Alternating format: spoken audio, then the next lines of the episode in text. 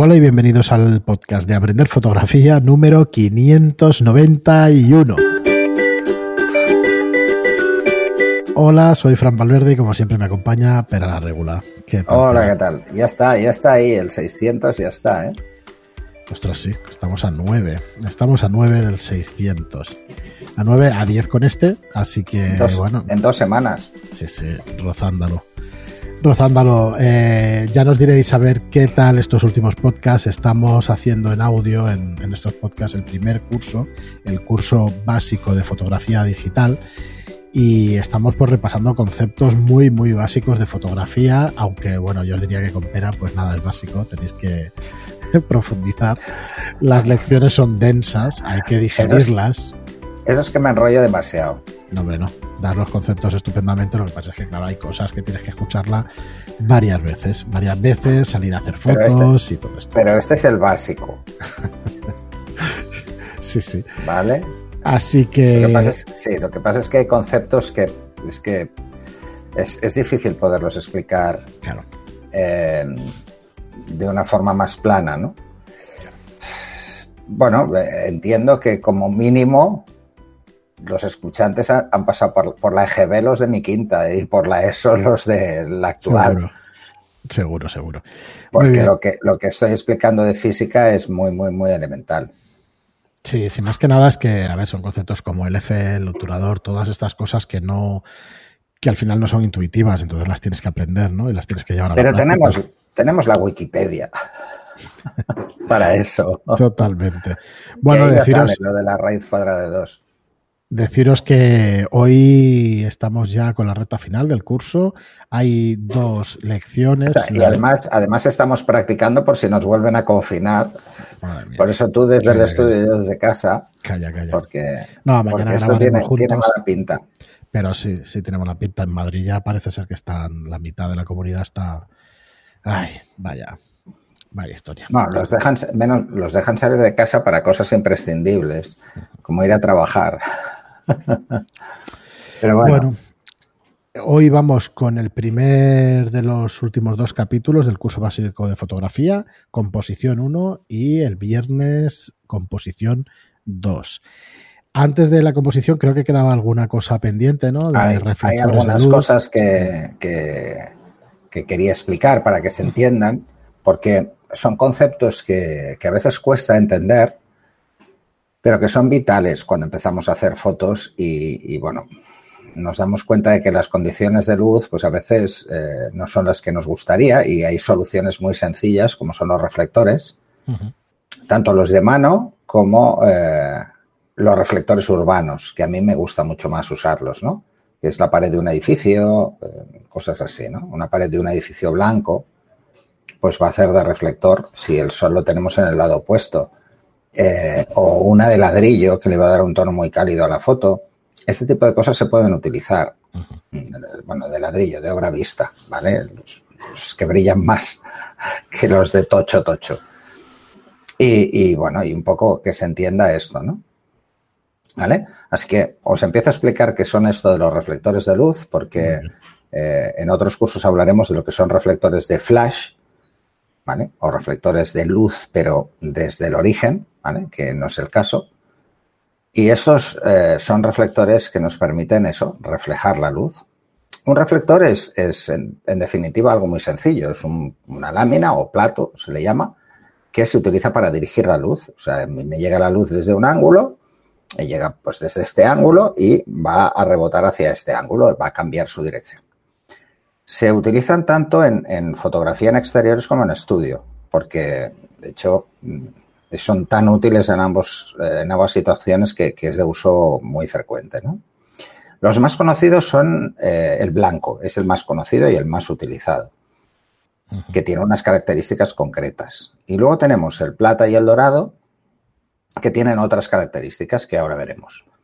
Incluso existen combinaciones de este plata y este dorado, ¿no? A esto se le llaman sunlight, porque lo que hacen es dar un tono similar a la luz del sol que simplemente en algunos es un tono mixto entre el dorado y el, y el plata y en otros es simplemente una línea plateada, una línea dorada, así sucesivamente. ¿no? Eh, bueno, mm, esto lo que nos permite es jugar con la luz. Al margen de, estos de mano, que suelen ser plegables, eh, los más utilizados en estudio son los de poliestireno expandido, que son FOAM, FOAM de unos 5 centímetros de grosor para que no se, no se corben y que se suelen utilizar con un soporte de pie o bien utilizando algo que ya hemos comentado en, el podcast, que son los... Eh, es que siempre me ha hecho mucha gracia el nombrecillo. Los ceferinos. Ah, vale, vale. Tiene nombre de camarero, ¿no? Sí, tiene de camarero de mayordomo. Es que ceferino, aguántame. Hay un local en Vilanova que se llama Ceferino, que es, ah, es una especie de hotel, club, bar. Eh, es una mezcla entre las tres cosas y la verdad es que es muy chulo. Bueno, pues y siempre me ha recordado a mí también. sí, sí, tiene, nombre de mayordomo, que me, que me perdonen los que se llamen Ceferino. Eh, sí, sí, hay gente todavía que se llama Ceferino. Antes seguramente era un nombre mucho más... Eh, más común, sí. Más común en pueblos y, demás. Bueno, eh, ¿cuál es la diferencia de estos? Bueno, que suelen ser muchísimo más grandes, se utilizan más grandes y que, bueno, el coste es muy bajo. Si tuviésemos que hacerlo con el material de, de los plegables sería carísimo comparativamente, ¿vale? y que suelen pintarse en un lado de blanco y en otro de negro, uno para reflejar luz y otro para que no refleje luz, en negro. Luego existen también los que son de foam, pero fino, para hacer reflectores pequeños, muy pequeños, tipo cartulinas pequeñas, pero más gordos, para que sean más rígidos, que se utilizan en bodegón. Muchísimo. ¿eh? E incluso pues, para mm, evitar pues, algunos reflejos que puede tener la botella o eh, en caso de botellas o en joyería. Así que, bueno, mm, lo que nos tiene que quedar claro es que hay muchos tipos y ahora vamos a ver para qué sirven, ¿no? ¿Para qué se utilizan? Se utilizan como forma de rebotar la luz ¿eh? y hacer rellenos fáciles. Por ejemplo, si ponemos eh, un relleno muy fácil, si tenemos el sol en este lado y tenemos una pared en el lado derecho y en el lado izquierdo tenemos una pared blanca y nos ponemos, mm, tenemos a la persona de cara al sol, mirando al sol, pues es muy fácil que cierre los ojos o que incluso tenga sombras debajo de la nariz, etcétera, ¿no? Pero si la giramos a la persona para que usemos solo la luz que rebota de, la pared blanca que tiene detrás, pues os vais a dar cuenta de que la luz es muy uniforme y es una luz blanda. ¿Vale? Vamos a diferenciar también lo que es una luz dura de una luz blanda. Se utilizan también para no solo para rebotar la luz, sino para hacerla más blanda. La luz rebotada es más blanda porque rebota en un espacio más grande. La diferencia entre luz dura y luz blanda es el tamaño de la fuente. ¿vale? Una fuente pequeña es luz dura, una fuente grande es luz blanda. El sol es una fuente dura porque, aunque el sol es muy grande, está muy lejos y desde aquí lo vemos pequeño. ¿vale? Por eso, cuando pasa una nube y filtra, tenemos una luz más blanda porque es toda la nube nos hace de fuente de luz. Pues esto es lo mismo, pero llevado a algo pues eh, manejable que es un reflector. Luego existen otros que, que, no son reflectores, sino que son translúcidos, que lo que nos permiten es eh, jugar con... Perdón, que me ha entrado un audio de fondo y ha sido como si estuviera en, ¿cómo, se llama? Es una psicofonía de fondo. Me oía yo de psicofonía. no se Entonces, tenemos los que son translúcidos, que lo que nos sirven simplemente para suavizar la luz. ¿eh? Encontraréis de mano plegables desde unos 30 centímetros hasta 2 metros o, incluso más, ¿no? Porque hay algunos que van con armazón y estos los podemos utilizar eh, sobre todo en exteriores. Van con un armazón metálico y suelen ser de fibra microperforada para que no se nos lleve el viento, porque si no haríamos kitesurf con facilidad. ¿Vale? A ver. Un momentín.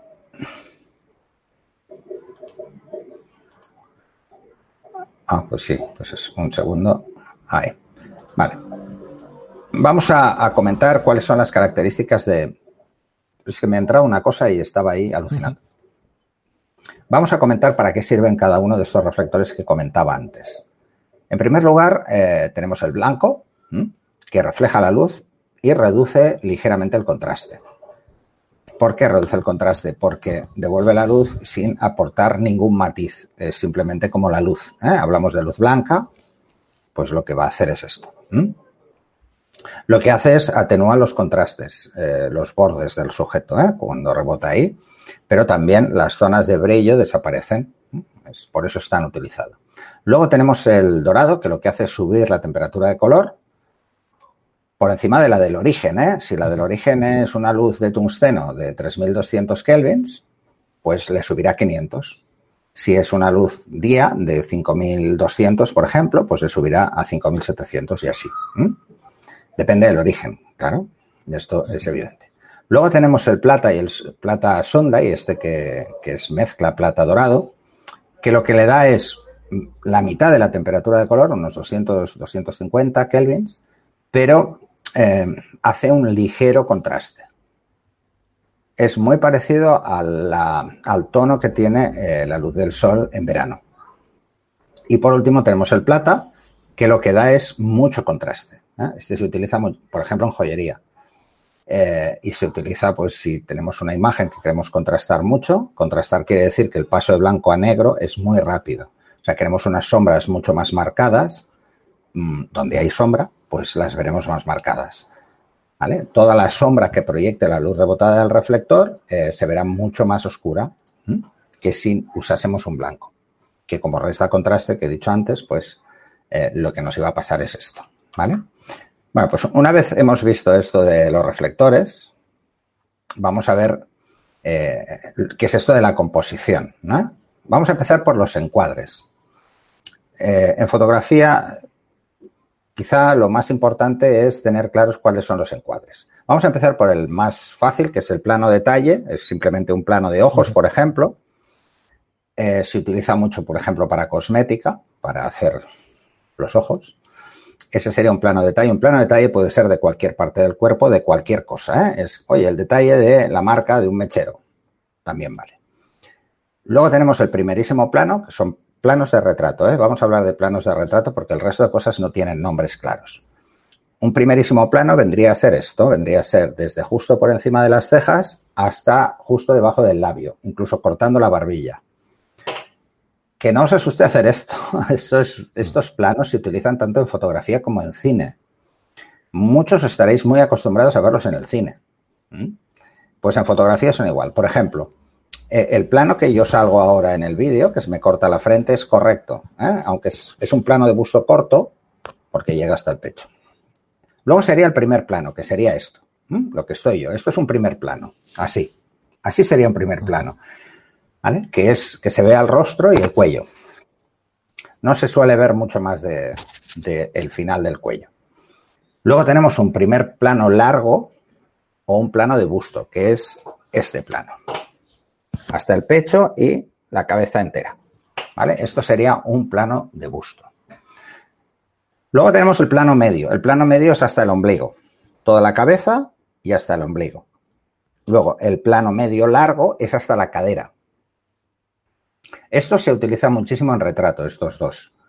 Eh, el primero se utiliza mucho más, pues por ejemplo, en un retrato, si quieres incluir el pelo o quieres incluir el torso, y el segundo se utiliza mucho, pues, por ejemplo, en publicidad, porque eh, permite al modelo poder bajar más los brazos y no tenerlos tan encogidos, ¿eh? para que parezcan. Y para evitar hacer cortes Venus de Milo, que es que no se vean los brazos y se vean cortados. Luego tenemos el, plano clásico, que es el más utilizado en cine, que es el plano americano, eh, o el tres cuartos, que es hasta la mitad del fémur. Si nadie sabe dónde está el fémur, es la pierna, la mitad de la pierna, ¿vale? El hueso más largo del cuerpo. Entonces, hasta la mitad más o menos. Eso sería un plano americano o tres cuartos.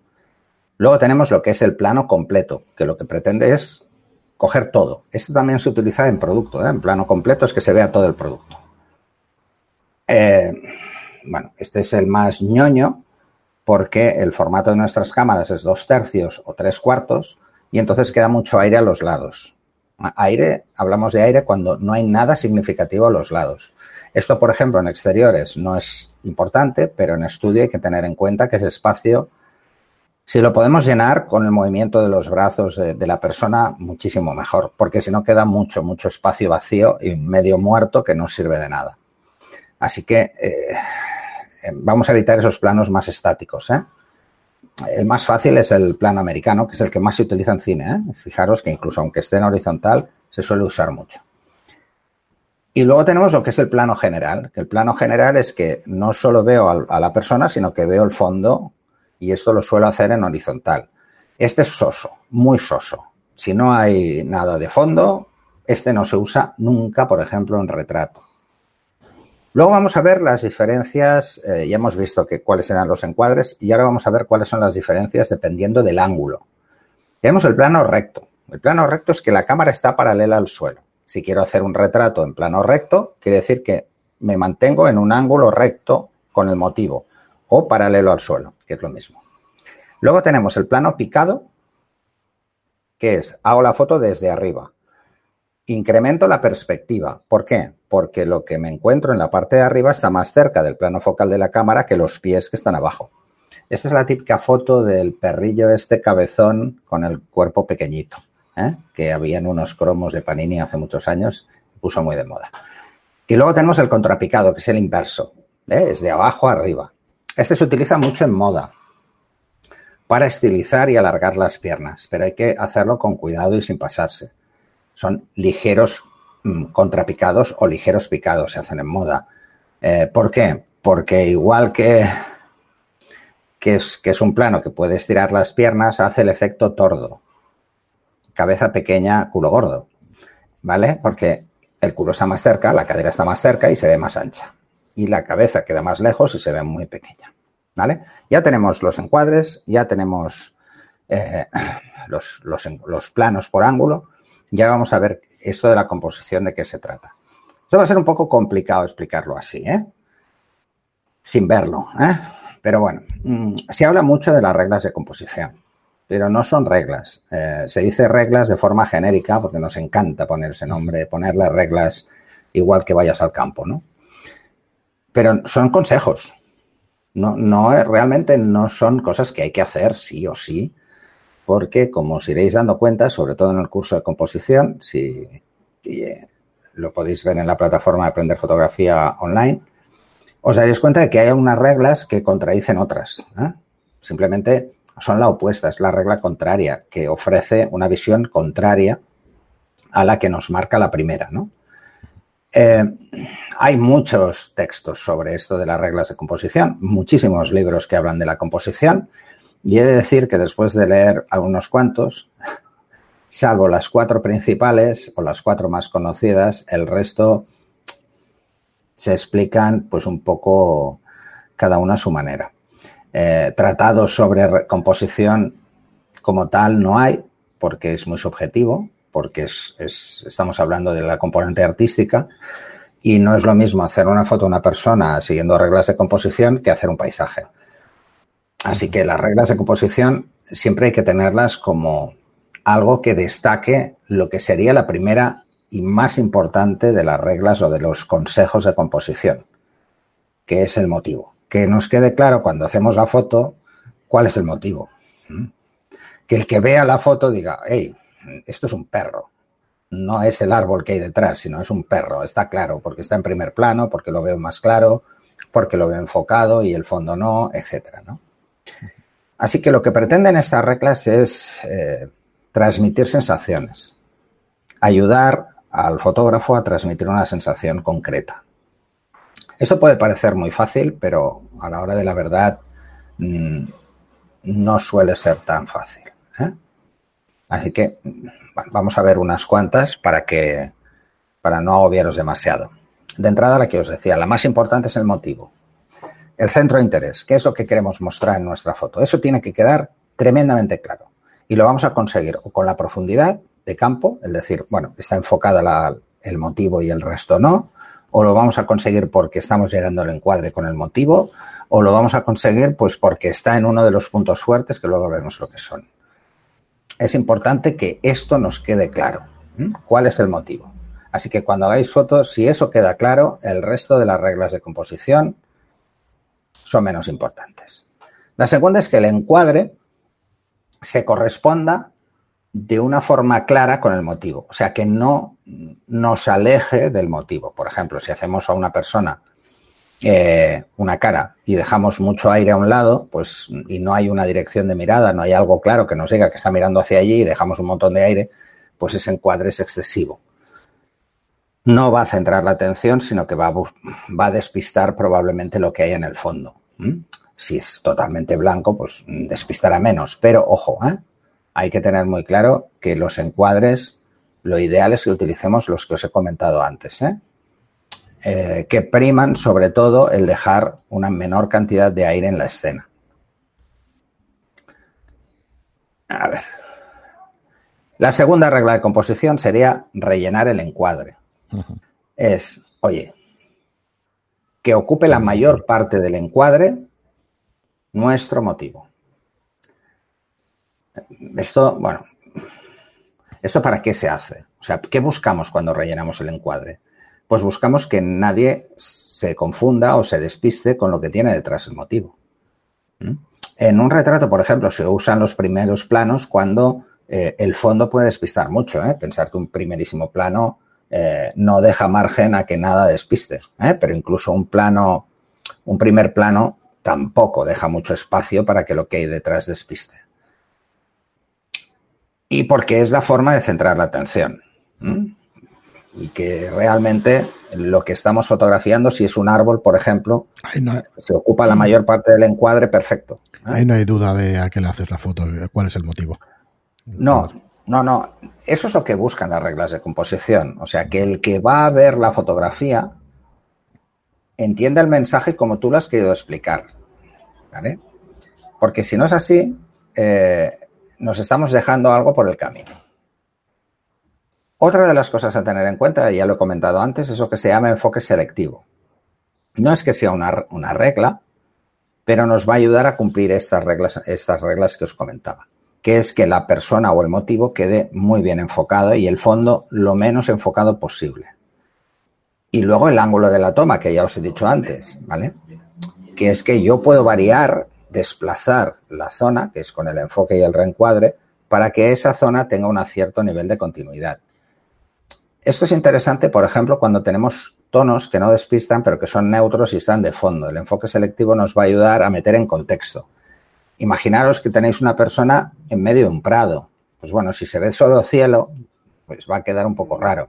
Pero si se ve un poco de verde, lo vamos a meter en el contexto de que está en un prado, ¿no? hay que tener en cuenta que para hacer este tipo de cosas, igual que teníamos el picado, el contrapicado y tal, hay que tener en cuenta cómo está la luz. Si la luz nos viene totalmente recta o nos viene cenital, nos viene de arriba o de abajo, difícilmente, salvo que haya un reflector, este tipo de cosas también pueden condicionar. ¿eh? Así que hay que tener en cuenta cómo vamos a hacer el plano de cámara. ¿eh? Es cómo vamos a poner la cámara nosotros estos son conceptos muy sencillos. ¿eh? Luego, por ejemplo, si en, el, si en nuestra fotografía hay líneas o curvas o hay convergencias, esto de, los puntos de fuga, por ejemplo, ¿no? Si vamos a hacer una carretera, imaginaos que tenéis una carretera totalmente recta, si nosotros nos ponemos ligeramente de lado, las líneas parece que no vayan a converger nunca, porque una va más cerrada que la otra que se ve muy recta. Ese tipo de cosas lo que hacen es despistar. Se pueden utilizar de otra forma, pero tenéis que intentar buscar la perspectiva más adecuada al motivo. En ese caso es una carretera, pues que se vea lo mejor posible y que tenga una cierta continuidad. Si hay, por ejemplo, una casa o cualquier edificio, le daremos una sensación de profundidad, que eso siempre nos va a ayudar a componer de forma correcta. ¿Qué más? A ver, eh, no me quiero dejar ninguna. Lo que se llama flujo y movimiento. El flujo y el movimiento es lo que nos va a marcar una dirección. Por ejemplo, si existe un, motivo que se está moviendo, que veamos hacia dónde va. Eh, ¿Cómo se suele hacer esto? Pues se suele dejar aire, espacio, por delante del motivo para indicar que esa es su línea de, mirada o su línea de continuidad. Imaginaros un coche. Si el coche lo encuadramos totalmente cuadrado, encerrando el coche, eh, parece que estamos haciendo una foto de catálogo del coche que está parado. Pero si le dejamos aire por delante, da la sensación de que se mueve hacia el aire, de que va en esa dirección. Mm. Esto es importante que lo tengáis claro. ¿eh? Os digo que en este en este curso es muy básico y os explico cositas para que lo tengáis claro, pero eh, no entramos en, profundidad con todas, ¿vale? Bueno, mm, a ver, eh, por ejemplo, vamos a ir a otra. La dirección, este es importante, la dirección de la mirada. ¿eh? Esto ya os lo he comentado hace un momento, pero esto es interesante. Si hacemos una persona mirando de lado, por ejemplo, como yo ahora, pues, como si estuviera mirando a Fran, aunque no aparezca Fran, si damos esta dirección y le ponemos espacio delante, sí que da la sensación que mira hacia allí. Si hiciéramos lo contrario, estoy mirando hacia allí, pero dejo el aire detrás, es como transmitir un mensaje de que estoy al margen del mundo. Y lo otro es que miro hacia adelante, ¿no? Es un mensaje optimista y un mensaje pesimista. Pensarlo así y veréis que es muy sencillo. Luego las repeticiones. Eh, es interesante hacer repeticiones. Por ejemplo, una hilera de árboles. Esa hilera de árboles, si procuramos que cuando tomamos el ángulo, la distancia entre los árboles parezca que se va reduciendo por perspectiva de una forma razonable, o sea, de una forma lógica, va a quedar mucho mejor que si nos ponemos totalmente recto y vamos viendo tronco, tronco, tronco, tronco. Eh, y no dejamos ni espacio, ¿no? Parece que, los que, el árbol se esté haciendo pequeño, pero que lo hemos cogido en fotogramas y queda muy raro. Luego las agrupaciones. Mm, cuando hagamos fotos de, cosas, de conjuntos, esto es muy importante para la gente que quiere hacer bodegón. Los, eh, hay una regla o una norma que suele decir que los números primos eh, quedan mejor. ¿Mm? Pues el 3, el 5, el 7, el 11, el 13, o sea que estos números quedan mejor. Pero como mínimo a partir del 3. O sea que tres elementos quedan mejor que dos, o uno, tres, ¿eh? quedan mejor. Sí, pero primos, ¿no? Porque el 9 no. el 9 queda raro, ¿vale? Entonces, bueno, esto yo no lo veo del todo así, pero os, os lo quiero comentar. Pero sí que es fácil es eh, encuadrar en un plano de 35 milímetros tres motivos es más fácil que dos. Aunque parezca una tontería, es más sencillo componer. Porque sabemos que vamos a tener en el centro del encuadre una persona y en los puntos fuertes, que ahora comentaré, dos personas más. Cosa que con dos quedan en medio. ¿eh? O los ponen como muy separados, entonces queda muy raro. Y si los pongo juntos, pues. Luego el color. El cómo utilizar en composición el color. Eh, esto lo, explico mucho en el curso de teoría del color, pero eh, bueno, que sepáis que los tonos cálidos dan más sensación de, alerta, nos hacen mirar más las cosas que tienen tonos cálidos que las cosas que tienen tonos fríos. Por ejemplo, en un paisaje es muy fácil, eh, todo es un fondo, todo el fondo lo tendremos con tonos fríos, si ponemos algo con un tono cálido delante, imaginaros una amapola roja. Se verá muchísimo, o sea, eh, la atención, aunque sea muy pequeña, se la va a llevar absolutamente la amapola y el fondo no.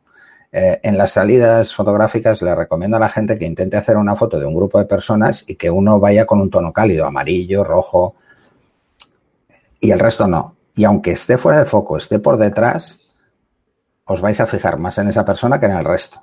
Y es porque nos em, genera alerta los tonos cálidos. Luego tenemos el, contraste, el contraste asociado al tono incluso, que bueno, lo que nos va a procurar es que nos fijemos de una forma determinada. Los tonos más contrastados o esos claros oscuros mm, le dan mucha más fuerza a los elementos más oscuros que a los claros. ¿Mm? Pero el ojo humano tiene tendencia a fijarse primero en todo lo que es claro, en todo lo que es luz. ¿eh? Y las zonas más oscuras no nos fijamos tanto. A no ser que haya contraste en esa zona. Por ejemplo, imaginaros una cara que la mitad está en sombra y la mitad está en luz, pero el blanco del ojo se ve ligeramente. Pues nos vamos a fijar eh, en la zona oscura en ese caso, porque vamos a querer saber qué, qué pasa en ese lado, ¿no? Entonces se utiliza mucho en composición. Y bueno, hasta aquí vamos a dejar el capítulo que se me ha ido la pinza. Sí, que si no... Queda un poco largo. Vale, no te preocupes. Muy bien, pues nada, el viernes seguimos con la última lección, más composición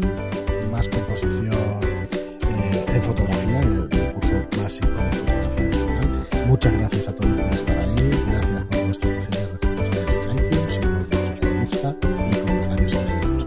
Gracias y hasta el próximo programa. Hasta el siguiente.